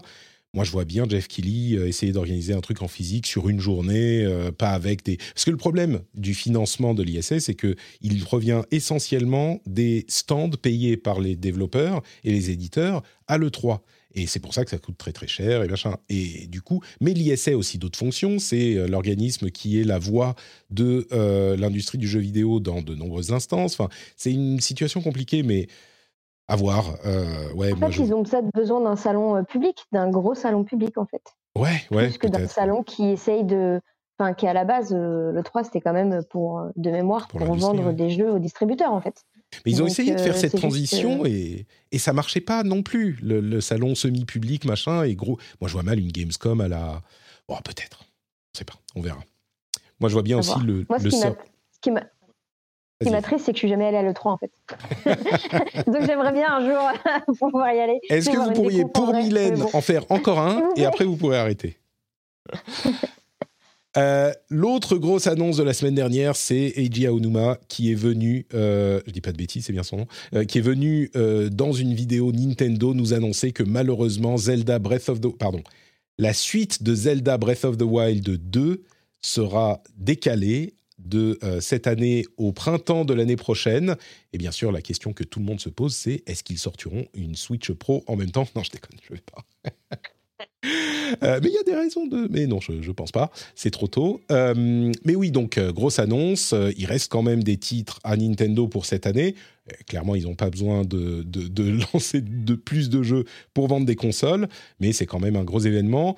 Euh, L'autre question que tout le monde se pose, c'est bien sûr, est-ce qu'ils ont vu Elden Ring et ils se sont dit, oh merde, il faut qu'on enlève des indications, des trucs d'interface, on va laisser les gens encore plus libres que dans le... Non, c'est pas le même jeu, c'est pas pour le même public. Mais, euh, mais voilà, c'était une grosse annonce. Euh, sûr, un petit peu triste qu'on n'ait pas enfin cette suite de Zelda. Euh, mais oui, moi je, je pense qu'on a suffisamment de choses à faire euh, pour se dire on va attendre encore un peu, il sera mieux fait, on l'espère sans crunch, euh, et il sera d'autant meilleur quand il arrivera enfin. Un jeu sans crunch euh, fait par Nintendo. Laisse-moi voir Ouais, un jeu comme ça. on- Ouais, alors avec moins de crunch, on va dire, moins de crunch. Ouais, ouais, c'est ça, ouais. Mm. Non, mais oui, après, après, euh, enfin, clairement qu'ils prennent leur temps, quoi. Euh, si ça permet un peu moins de crunch, mais, je mets, je mets d'énormes guillemets, mais, euh, mais et puis euh, un jeu, un jeu, un jeu qui soit aussi au moins, enfin, s'ils arrivent à faire un jeu qui arrive ne serait-ce qu'à la chute du premier, euh, ça sera pas mal. Mais et puis voilà, et cette année, on a, c'est bon, on a ce qu'il faut. je, Mm. je, je vais pas reciter Elden Ring, mais je le fais quand même. Mais voilà. Oui, on a, on a vraiment de quoi faire. Il y avait deux Bah, en matière de monde ouvert, je veux dire, voilà quoi. Oui, peut-être qu'ils vont le décaler jusqu'à ce que, euh, je sais pas, Sony euh, décide de sortir le troisième Horizon euh, pour le sortir juste la semaine d'après, tu vois, histoire de. Euh, ah, faudrait peut-être un autre développeur japonais euh, qui, qui sorte son monde ouvert, qui, qui, qui casse tout. Euh, on avait, alors d'une part, le fait qu'il y a il dit ah il y a beaucoup de systèmes différents et en plus on peut aller dans les airs ça on le savait euh, mais beaucoup de systèmes différents complexes qui font qu'on a besoin de plus de temps pour euh, finir le jeu. Et puis il y avait une image de la Master Sword qui était un petit peu cassée ou corrompue donc ça a lancé plein de spéculations machin bon chez les euh, chez les fanzous de, de de Breath of the Wild dont je fais partie. Euh, donc c'était marrant. Mais voilà, la grosse annonce, il n'arrivera pas cette année. C'est, euh, bah oui, un petit peu. Encore un jeu retardé. On n'en est pas au premier. L'autre euh, chose dont je voulais parler, c'était euh, l'Epic, euh, l'Epic, Epic qui lance officiellement Unreal Engine 5, et c'est clairement un truc qui va intéresser euh, toute petite partie des, auditeurs, parce qu'on est dans le, euh, dans le, la, comment dire, euh, les clés à molette euh, et l'huile de, moteur des jeux vidéo. Unreal Engine, c'est un des moteurs principaux, si ce n'est le principal, qui fait évoluer, enfin qui, qui fuel, qui fait marcher une bonne partie des jeux qui sont en développement. C'est du middleware, c'est un truc qui permet de ne pas avoir à coder euh, tous les moteurs de rendu euh, de pixels et de euh, polygones de votre jeu.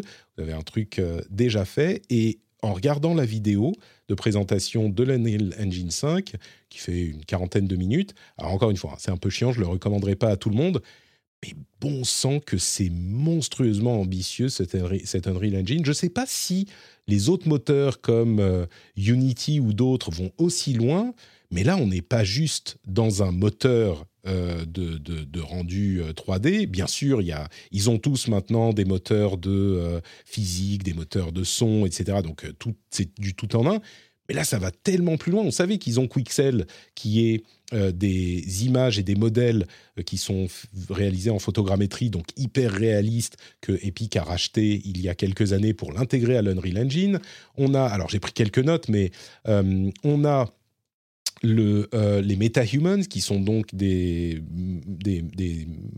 un moteur de modélisation de personnes ultra réaliste, mais hyper customisable. Mais en plus de ça, euh, on a tout un ensemble d'outils de communauté, euh, de tutoriels auxquels peuvent ajouter, la, communauté peut ajouter des tutoriels, des petits snippets de code pour on a réussi à comprendre comment on fait ça, euh, et, ou tel truc, un, développeur partage ses connaissances avec les autres.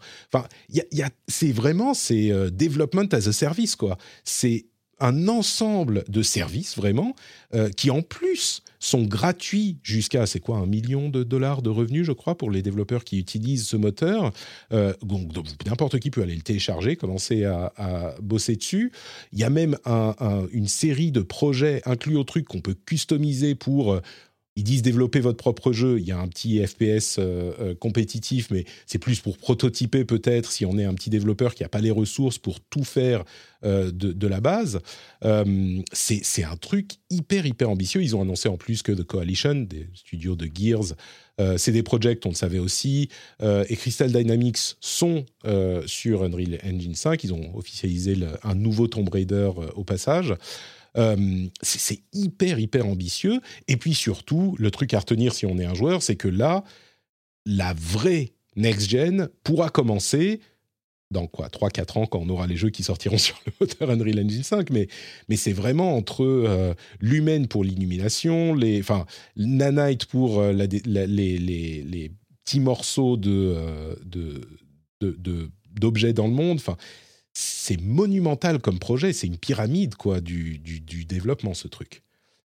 Pas si ça, ça, vous inspire aussi, mais moi oh j'étais très impressionné. Enfin, moi, moi, moi, j'ai un petit peu suivi aussi, et c'est vrai qu'ils ils écrasent. Enfin, j'ai l'impression, en tout cas, après, je suis pas, je suis pas développeur, mais j'ai l'impression qu'en termes de, ils sont imbattables en termes d'offres et de, de, puissance de leur moteur, et, et aussi d'accessibilité, euh, parce que bah, c'est, c'est pas, pas pour rien que des, des studios comme CD Projekt ou Crystal Dynamics passent, passent à l'Unreal Engine, quoi. C'est-à-dire que ils ont, euh, ils ont un truc qui, qui, va leur permettre de créer des open world beaucoup plus facilement, euh, de se concentrer sur bah, d'autres trucs importants, euh, je sais pas, la, la narration par exemple, et c'est, c'est, vraiment, c'est vraiment très impressionnant. Je trouve que le, ils ont toujours été très bons. Le Engine 4 avait été impressionnant, le 3 aussi. Mais je trouve que le 5 a, passe, passe un cap en fait mm. euh, qui est vraiment extrêmement impressionnant. Et on aura, alors malheureusement le, le, le, développement a été stoppé à cause de la guerre en Ukraine, mais euh, Stalker 2 et de, devait doit sortir cette année. Je sais, mon avis, ce sera pas le cas malheureusement, mais devait sortir cette année euh, et a été un des premiers jeux à utiliser le Engine 5. Et quand, quand, on avait vu la démo, enfin rapidement une vidéo de gameplay, c'était déjà super beau quoi. Et c'est juste un des premiers jeux qu'il utilise. Donc imaginez ce qu'on aura dans, 3, 4, 5 ans. Euh, c'est vraiment assez impressionnant. Il se concentre beaucoup sur les jeux photoréalistes, mais j'imagine qu'on pourra faire d'autres choses aussi euh, avec. Mais je suis curieux du coup, euh, Mylène, toi tu travailles plus avec des indés et j'ai l'impression que c'est un petit peu une, une, comment dire, une grosse machinerie, l'Unreal Engine, et que les indés lui privilégient souvent des trucs comme Unity ou même d'autres solutions qui, qui, sont un petit peu plus modestes. Euh, c'est le cas ou qu'est-ce que, qu'est-ce que de, ton euh, point de vue à toi, un petit peu plus indé, est-ce que c'est aussi important Unreal Engine ou on parle vraiment de production AAA qui ne concerne pas autant les, les plus petits studios? Non, je connais des indés qui utilisent Unreal Engine aussi. En fait, la, la bonne question, c'est surtout de se poser, enfin, de se demander euh, en fonction du jeu que tu veux et surtout des compétences de ton équipe, quel, quel moteur tu choisis en fait. Hmm. Donc, ça va dépendre, ça va vraiment dépendre des gens. Mais oui, effectivement, moi, je vois quand même un peu plus de jeux sous Unity dans ceux que je, sur lequel je travaille. D'accord. Eh ben, écoutez, on verra ce que ça donne. Euh, j'imagine qu'il y a du portage de Unreal Engine 4 à 5 euh, qui peut se faire assez facilement. Et puis les développeurs euh, préparaient ceux qui voulaient préparer, préparaient déjà avant même la sortie officielle. Puis un petit mot de, d'amitié à Tim Sweeney, qui est quand même le, geek le plus awkward de l'histoire. Quoi. Il a fait l'introduction de la vidéo. Ça vaut le coup d'aller voir juste pour se rendre compte à quel point c'est un type qui est mais, mal à l'aise devant la caméra et juste pour parler. Euh, c'est la caricature du geek, quoi. Donc euh, il fait un peu. Euh, je, je l'aime bien, mais j'ai pas pu m'empêcher de. c'est bizarre, quoi. Euh, bon, quelques petites news très très rapides ensuite. Fortnite a maintenant deux modes, un avec build et un sans build. On pouvait s'en douter, mais c'est arrivé. GTA Plus, c'est un service d'abonnement à GTA Online. Vous pouvez payer quelques sous pour avoir des bonus si vous êtes euh, super à fond sur GTA Online. J'imagine que ça pourra vous intéresser. En parlant de jeux service, Grand Turismo 7 répond aux euh, craintes et aux, complaintes des joueurs en rééquilibrant un peu son système de récompense et en donnant des sous à ceux qui l'ont déjà acheté, enfin des sous euh, dans le jeu. Euh, les jeux FIFA devraient changer de nom à partir de l'année prochaine. On le sentait poindre avec les discussions de EA et de la FIFA. Ça s'appellera sans doute EA Sports FC, donc à voir s'ils auront plus la licence. Un truc qui a ravi un bon nombre de joueurs. Max Payne et Max Payne 2 arrivent en remake de la part de Remedy et euh, Rockstar.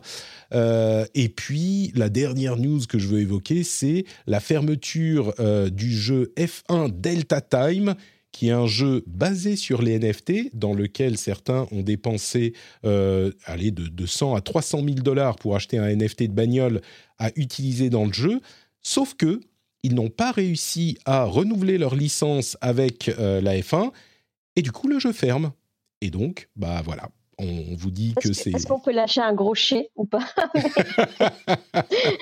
Mais le pire, non, j'ai envie de rajouter un petit. Quelle surprise C'est ça, c'est vraiment le truc. Euh, tout le monde l'attendait. Euh, le pire, c'est que je pense que beaucoup de gens qui sont dans cet écosystème vont dire Oh, mais moi je suis content, je me suis bien amusé avec ma bagnole que j'ai payé 100 000 dollars et maintenant je peux l'afficher en fond d'écran, euh, NFT, machin.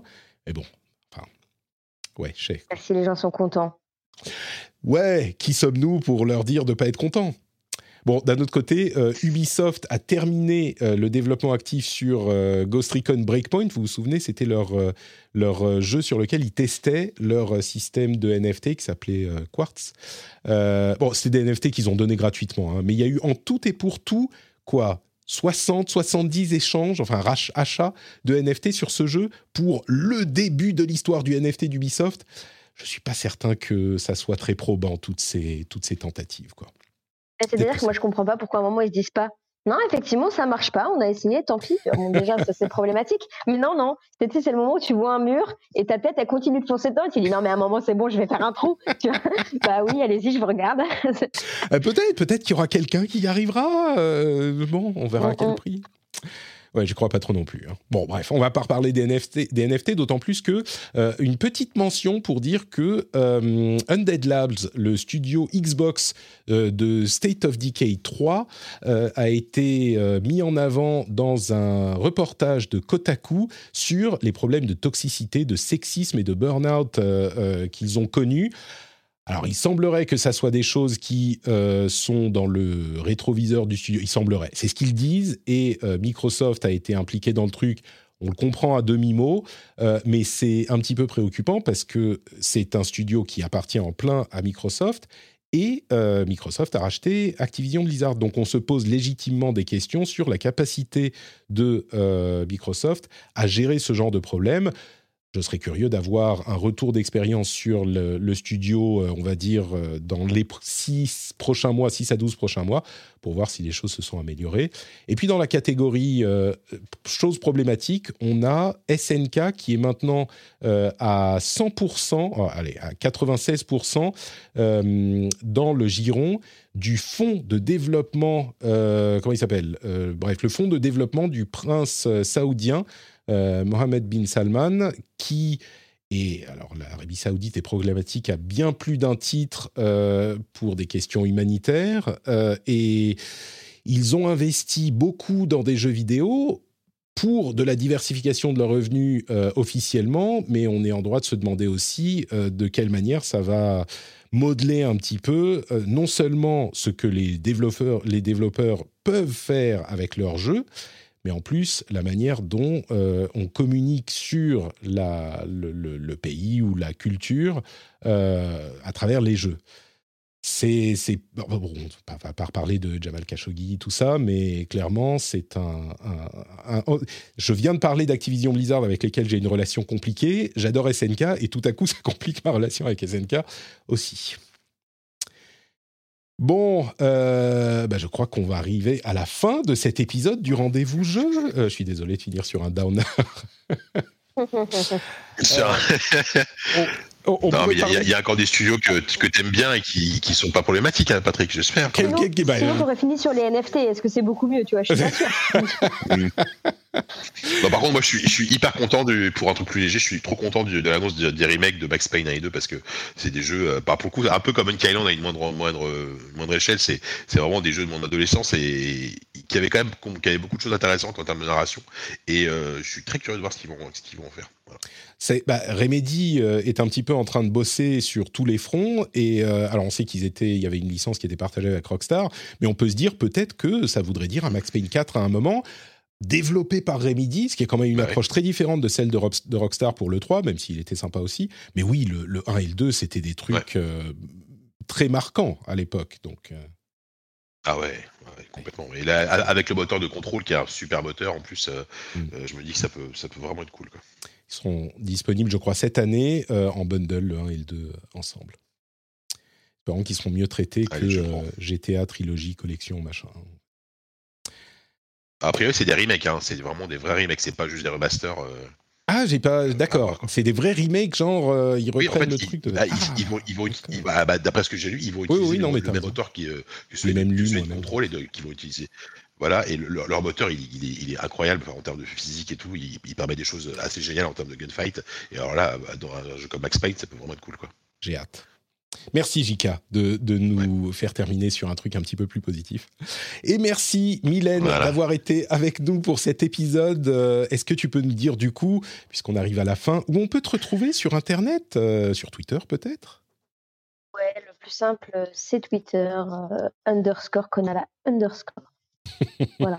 les, les trucs faciles. Le lien sera dans les notes de l'émission. Merci beaucoup euh, Mylène alias Konala. Jika, où es-tu sur Internet? Ouais. Mais écoute, vous savez quand vous savez où me retrouver, euh, enfin je sais pas, peut-être pas. Euh, bah, ZQSD, on a fait un nouveau numéro, ça y est quand même. euh, On parle aux surprises de Elden Ring et du Steam Deck. On, normalement, on va en enregistrer un prochain bientôt, on vous promet. Ah, Vous faites un spécial Monkey. Island là, c'est le- le, Bah, l'essence ouais, de ZQSD qui est. tu, tu crois pas si bien dire avec Sylvain, on, a déjà, on est déjà en train de, de, se, de, se, de, se, de, se, de se hugger, de se faire des gros câlins là, en prévision.